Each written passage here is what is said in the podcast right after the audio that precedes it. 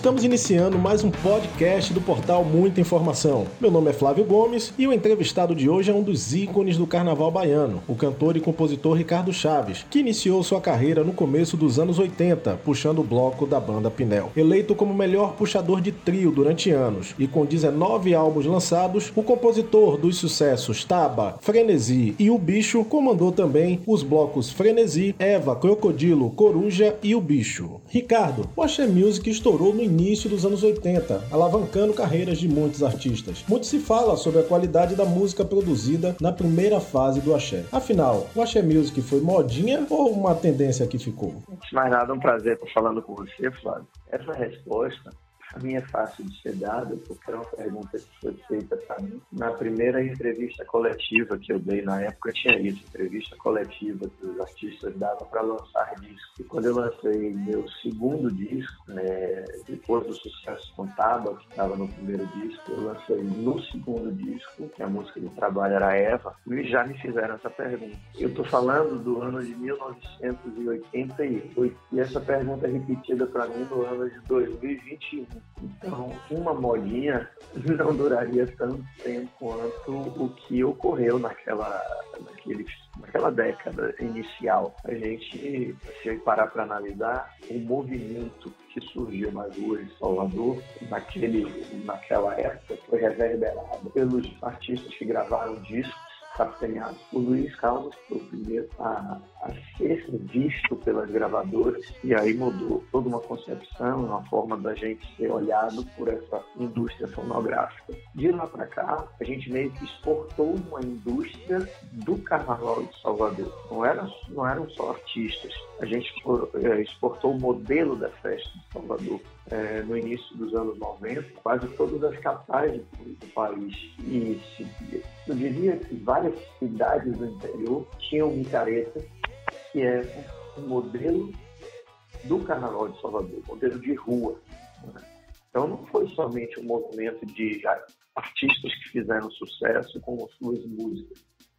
Foi um movimento de uma estética de festa e que durou muitos anos, cara.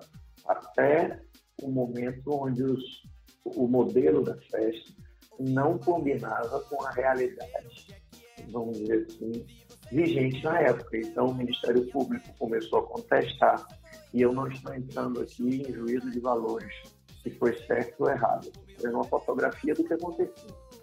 Então, no início dos anos 2000, né, lá por 2002, 2003, essas carnavais fora de época passaram a não poder existir nas suas cidades. Isso enfraqueceu bastante o movimento nós fomos um movimento que nasceu em cima do trio elétrico, se desenvolveu em cima do trio elétrico. E quando o trio elétrico perdeu o seu espaço, obviamente a música surgida nele perdeu o seu espaço também. Então, assim, a primeira parte da pergunta eu respondo assim. Não, não posso considerar que uma coisa que surgiu com Moraes Moreira não surgiu com a gente. Moraes foi o, o Moraes, o Dodô Osmar e os Novos Baianos foram a nossa matriz. E surgiu ali no final dos anos 70 90, início dos anos 80, no meio dos anos 80, a minha geração passou a gravar seus discos, fazer seus sucessos. Mas é bom lembrar que antes do sucesso do Chiclete, do, do Luiz com o Picote, Chiclete com Banana já tinham várias músicas que eram sucesso. Antes de 1985, o próprio Luiz Caldas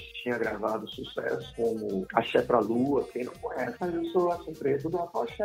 Antes do, do sucesso do Fricote, a banda Pinel tinha gravado também, eu fazia parte, nós tínhamos a Soca, nós tínhamos Axé do Ralo e outras bandas. Então, assim, é, não pode um movimento que durou toda a década de 80, toda a década de 90 e até meados de 2000 e 2010, né, ali a primeira década dos anos 2020, não pode ser uma modinha. Quanto à qualidade das músicas, eu não, não vejo muito como isso, não. Eu vejo muito mais como a forma como as músicas eram levadas ao público. A importância da rádio, né? e com a evolução do mundo, a rádio perdeu a força de, de ser uma influenciadora musical. Ela continua com uma força muito grande, mas a influência que a rádio tinha, a única forma de você ter acesso aos artistas era ou comprando os discos e ouvindo nas rádios. cada música dessa que marcou a vida dessas pessoas, ela foi tocada exaustivamente nas rádios. Vou dar um exemplo de mim, por exemplo. A foi meu primeiro sucesso com carreira solo. Ela tocava nas rádios Salvador, tocou por quase um ano, cara. E foram seis meses entre as mais pedidas. Você acabava acostumando com as músicas por osmose que você ligava a rádio, ela estava tocando, ela estava sendo pedida. E isso fazia com que a música acompanhasse sua vida. Com todas as músicas assim. O Fricote não apareceu da noite para o dia, ela tocou bastante. E os grandes sucessos que marcaram é, na, aquelas, aquela primeira década do Carnaval de Salvador foram músicas que tocaram bastante nas rádios. E a partir de um determinado tempo, a rádio ganhou até uma concorrência grande que foi a própria internet. Né? E a, a, a rádio, a música passou a ser 100% descartada, como ela é hoje. Então, não necessariamente as músicas de hoje são ruins, simplesmente elas não têm tempo de serem absorvidas pelo público, porque é tudo muito rápido, entendeu? Enquanto a gente demorava um ano, lançava 10 músicas ou 12 músicas por ano, um artista de hoje lança isso talvez por mês. Então, não tem nem como você assimilar tanta informação e se prender a essas informações. Eu costumo dizer, Flávio, que música era como perfume. Ela marcava você. Perfume, até hoje você sente o cheiro, ele remete a momentos. A música era assim também. Hoje ela perdeu isso. Nos últimos anos, acompanhamos aí uma expansão no Carnaval de Rua em São Paulo e no Rio. Já em Salvador, os patrocinadores estão em debandada, né? uma das causas apontadas para o fim dos blocos de trio. A quem você atribui isso? Vamos lá, todos os artistas, eu diria que quase a totalidade né, de nós que surgimos do Carnaval de Salvador, tivemos alguma relação com o bloco. Né? Os blocos investiram na gente. E nós criamos um modelo de festa, quando eu digo nós, o soteropolitano, nós criamos um modelo de festa único até então, onde os blocos bancavam os artistas que iam para as ruas. Né? Então, quem tinha dinheiro para pagar, pagava o seu bloco de preferência e quem não tinha dinheiro podia ir para a rua, né? E quem financiava o Carnaval de Salvador não era, poder, não era o poder público. Quem financiava o Carnaval de Salvador eram as pessoas que tinham é, os recursos para comprar os seus blocos, independente do nível do bloco sempre foi assim no modelo do Carnaval de Salvador. A corda não foi uma invenção dos blocos de trio. A corda sempre existiu desde os cordões. Quem estudar o Carnaval de Salvador sabe disso. Muito antes desse modelo onde se investia em artistas surgir, os grupos se reuniam, rateavam as contas, faziam as fantasias, pagavam a orquestra e as cordas. Era assim antes. Quando eu era garoto, eu já via isso. Os blocos de índio eram assim, os blocos aqui tinha a escola de samba, e a escola de samba tinha corda. Né? Então, lógico, um modelo onde os artistas passaram a ser artistas, vamos dizer assim, serem vistos como artistas, é, as fantasias ganharam um poder maior, um valor maior. Né? Então, quem financiou o Carnaval de Salvador foram os foliões que saíam do seu bloco. E o dinheiro do poder público, ele era usado para fazer outra coisa no Carnaval. Ele era usado para decoração, para segurança, né? para alguns trios elétricos tocavam para o povo, que sempre teve trio elétrico independente e depois houve um movimento. E aí eu estou falando ainda nos anos 80, porque quando eu cantava no Bloco Pinel, que era um bloco da elite, é, e tinha isso na época, não tem como negar, era uma coisa que acontecia assim. E o princípio inicial, original dos blocos fazerem seleção é porque eles eram como clubes, eram associações de clubes.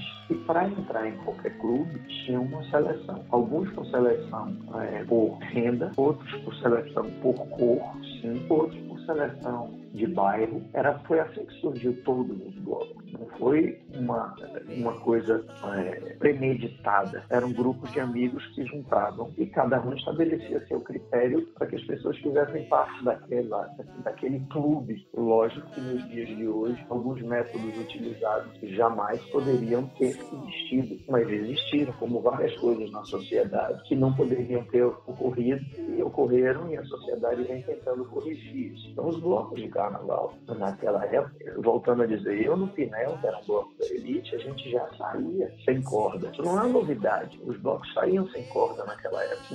Então a gente tocava, e não era na Barra só, que já tinha carnaval na Barra desde os anos 80, que é uma ilusão que as pessoas acham que o carnaval da Barra só surgiu nos anos 90. Não, quando eu comecei a cantar em 1982, já existiam encontros de trio na Barra é, com, a, com blocos, com trios que não cabiam mais na avenida, que não tinha mais espaço na Praça Castro Alto e os blocos, os trios se encontravam na terça-feira no encontro da Barra. Então esse movimento de trios independentes, você tinha alguns que eram patrocinados por governo, mas eram poucos. Novos Baianos saía por patrocinado pela iniciativa privada, os blocos perdendo a sua força. O que, é que aconteceu? O governo e a prefeitura tiveram que investir em blocos para povoar a rua em blocos, não, desculpa, em trios independentes para povoar a rua. A iniciativa privada passou a ter uma demanda maior de pedidos, não para blocos, porque o bloco passou a ser uma coisa ruim, porque ele segregava, porque ele, para muita gente, achava que os blocos criaram a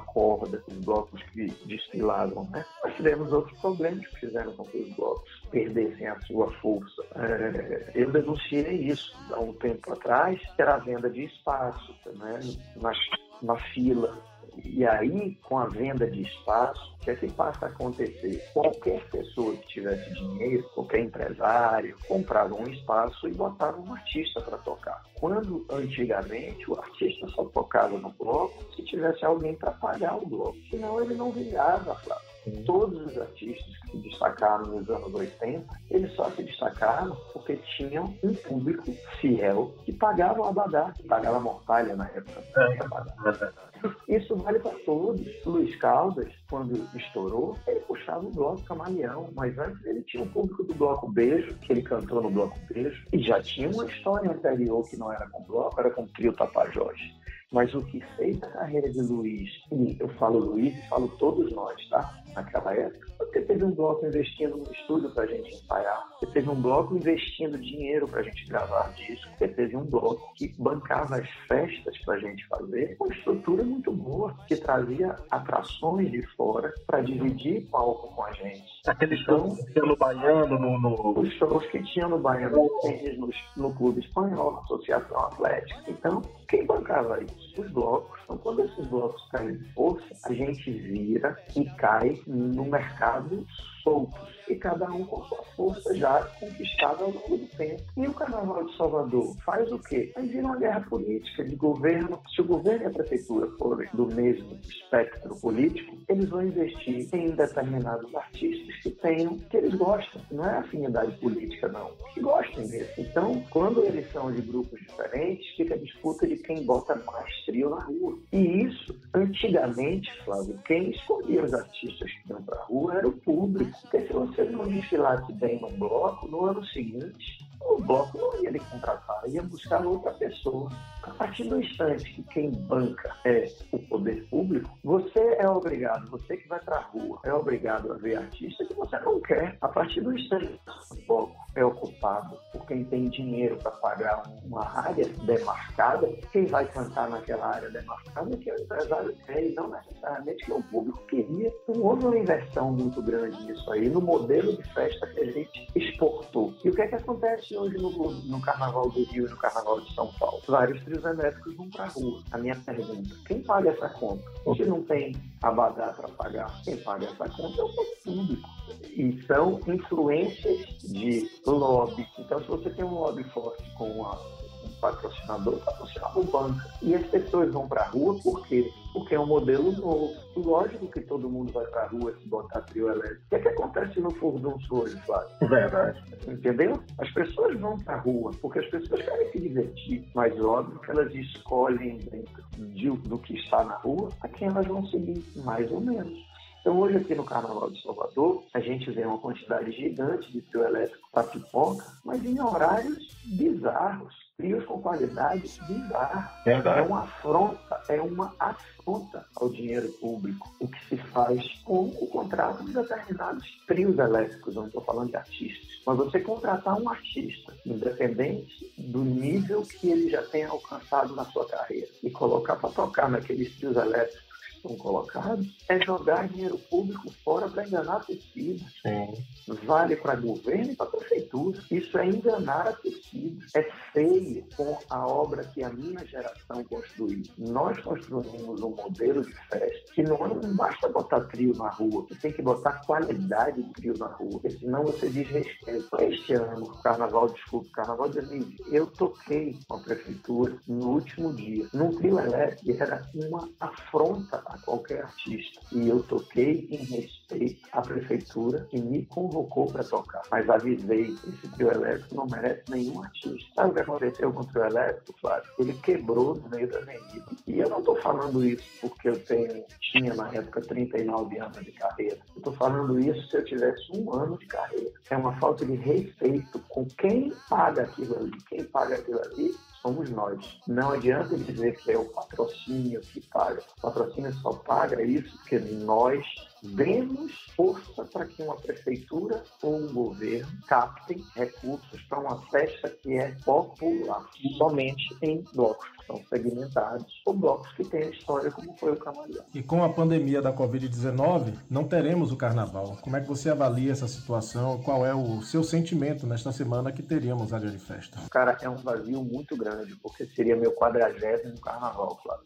E 40 anos, por quantas gerações já não tiveram em algum momento ouvido alguma coisa que eu gravei ou me visto passar, gostando ou não gostando. É, mas eu sempre busquei na minha carreira ser trilha sonora de momentos alegres na vida de pessoas. Então, quando eu vejo esse vazio no momento onde hoje, se tudo tivesse normal, eu estaria me preparando para cantar numa festa chamada Mudei de Nostalgia, que era uma festa que a gente fazia toda terça-feira antes do carnaval. Na quinta-feira, eu estaria no pranchão, na Barra, saindo da Undina, ou, é, saindo da, da Undina indo para Barra, ou da Barra vindo para Undina na quinta-feira. No domingo e na terça, eu estaria no pranchão, comandando a pipoca do Mudei. E nos outros dias, eu estaria rodando o Brasil, levando a música que foi chamada de Axé Music depois. Então, é um vazio muito grande e me dá uma sensação de impotência, porque o trabalho da gente é um trabalho que precisa de aglomeração. Né? A gente lida com alegria. E nós estamos num momento onde a alegria parece que é uma coisa difícil da gente conseguir, né? A gente busca nos reconectar com a alegria, os momentos a gente tem vivido não são alegres. E a gente está proibido de se aglomerar para festas. Pode até se aglomerar para outras coisas, mas para festas não. É cruel, mas é o que temos. Né?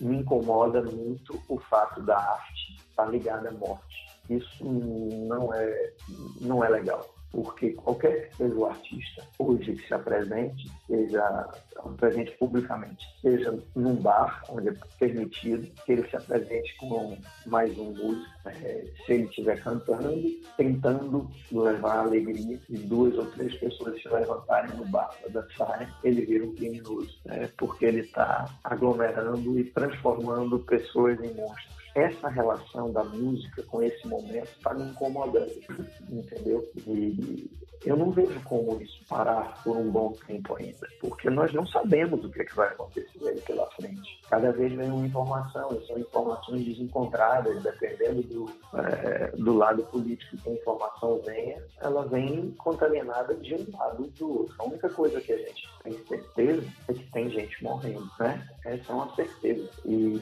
a gente não tem necessariamente uma linha de pensamento única. Isso não é só no Brasil, é no mundo. Né? As pessoas estão perdidas. E, e aí, perdidas, quando você está perdido, você toma decisões que nem sempre são corretas. Então, talvez no, no futuro a gente consiga entender essa loucura que nós estamos vivendo. Então, assim, é lógico que esta semana, a quem há 40 anos sobe no trio elétrico, está um vazio muito grande, porque a gente não vai poder compartilhar alegria com pessoas. E nessa época de pandemia, está facilitando novas composições?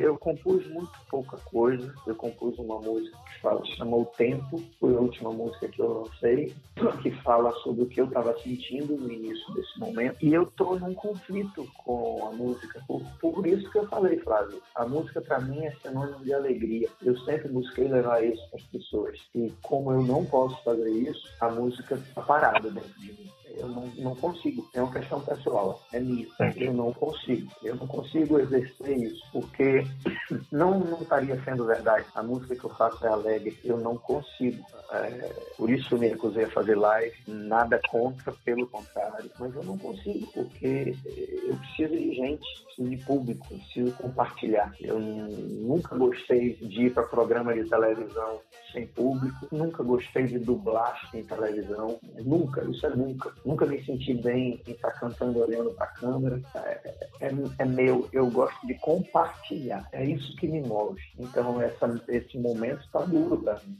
eu não, consigo. É, é, é, assim, eu tenho escrito, estou escrevendo, eu estou visitando coisas dos meus arquivos para tentar compartilhar esses momentos com as pessoas através do canal do YouTube, né? E, e torcendo para que essa maluquice nos leve a um lugar melhor. Avalia para nós esses seus 40 anos de carreira. Ainda dá para viver só com a música do carnaval? Na pandemia, nem pensar, né? Mas, não, eu acho que eu sou muito feliz com o que aconteceu comigo até hoje na carreira. As pessoas podem olhar de fora e achar que tudo muito fácil, ou que, que é fácil, quando, pelo contrário, é muito difícil. Porque a gente, quando opta por uma coisa onde a gente é exposto, a gente fica muito exposto né? a receber. E juro que eu não seria, que não saberia lhe dizer que hoje eu começaria uma carreira. Com toda essa exposição é, cruel que existe hoje, eu não sei eu começaria. Mas toda uma trajetória que eu construí, ela e cada vez mais eu tenho consciência disso, porque eu tenho visto as entrevistas que eu dei no início de carreira, no coisa, eu estou visitando isso na pandemia, sempre teve coerência. Né? E a busca da, de compartilhar momentos alegres.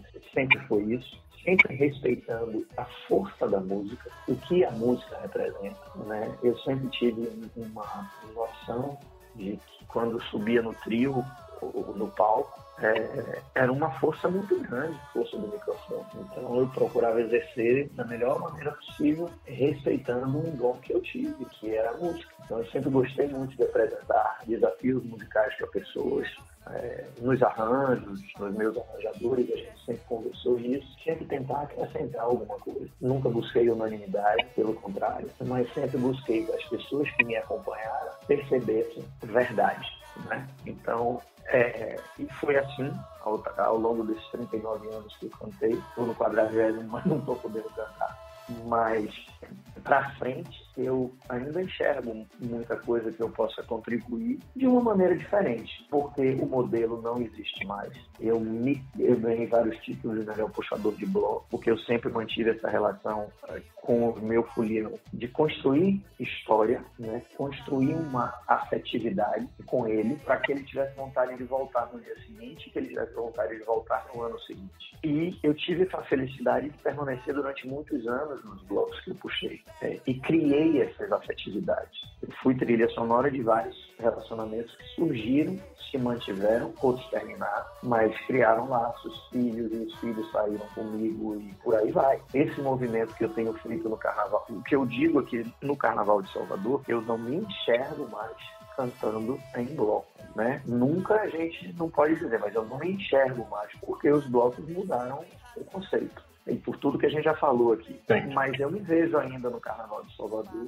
e o projeto Mudei de Nome é uma maneira que eu acho que ainda posso contribuir no Carnaval de Salvador com algumas coisas. Primeiro, a gente trouxe o furdunço do Carnaval de Salvador. Nós somos uns, criadores do furdunço, junto com a prefeitura, na época era Belitânia, quem estava coordenando isso, né? Então a gente ajudou a criar. Nós criamos o pranchão, que é uma, uma forma das pessoas repensarem o trio elétrico. O artista tem que vir para perto do público e não para longe do público, como o trio elétrico estava cada vez mais levando. Você tem que ter a opção isso. E, de novo, a valorização do circuito da avenida, que é um, uma bandeira que nós do Mudei abraçamos. Por isso nós fizemos sair no domingo e na terça, meio-dia, meio-dia e meia, onde ninguém mais acreditava que as pessoas pudessem ir para a rua. E nós estamos indo nesses últimos anos e é cada vez mais gente vem nos, seguindo. E usando uma trilha sonora que marcou a vida das pessoas. Eu acho que é vanguarda. Isso não é saudosismo, isso é mostrar que o Carnaval de Salvador pulsa. Então eu acho que ainda tem muito a colaborar. Siga a gente nas nossas redes sociais e até o próximo podcast.